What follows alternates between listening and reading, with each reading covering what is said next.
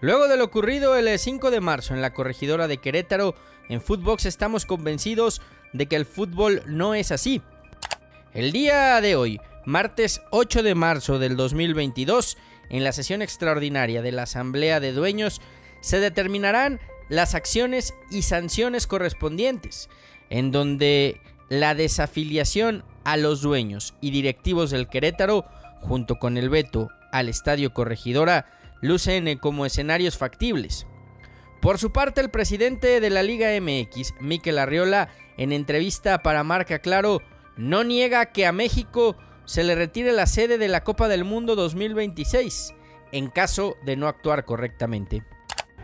Si hacemos las cosas bien, no está en riesgo, claramente no.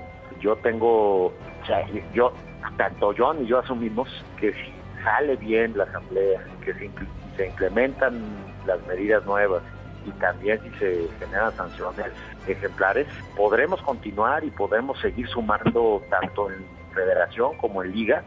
En conferencia de prensa, el eh, director técnico de los Gallos Blancos, Hernán Cristante, admitió que sus jugadores han recibido amenazas de muerte. Hoy hay un plantel sensible, un plantel con, con temor, con amenazas, cuando el plantel realmente no estuvo involucrado en ningún acto de violencia ni, ni, incitando a que pasaran estas cosas. El marco estaba espectacular, todos estaban disfrutando, la gente de Atlas alentando, la gente de, Querétaro alentando y algo pasó, algo sucedió y todo se salió de control.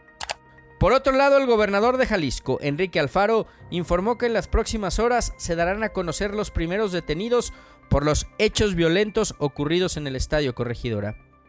A mí lo que me expresa el gobernador es que ya tienen toda la información, que ya están tras los responsables y que los van a agarrar muy pronto. Me hubiera gustado que hubiera detenidos rápido, sí, pero lo importante eh, en este momento es que el gobierno de Querétaro pueda actuar con firmeza y que eh, la gente de Jalisco y la gente del Atlas sepa que la información que me dio, yo ayer hablé con él no menos de seis veces durante el día, lo que me informa es que en las próximas horas habrá detenidos.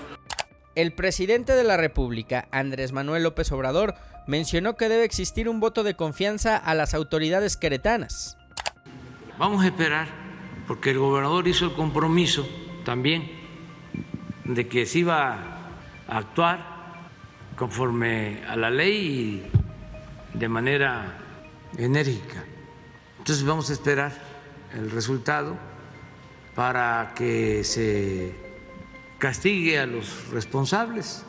La Fiscalía de Querétaro confirmó que derivado de la carpeta de investigación iniciada por lo sucedido en el partido Querétaro Atlas, se solicitó y obtuvo del juez de control 26 órdenes de aprehensión y la autorización de 21 cateos en 17 colonias de 5 municipios en el estado de Querétaro.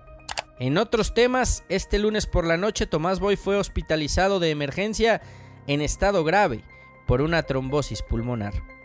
Soy Fernando Ceballos y seguiremos actualizando la información porque en Footbox estamos convencidos de que el fútbol no es así.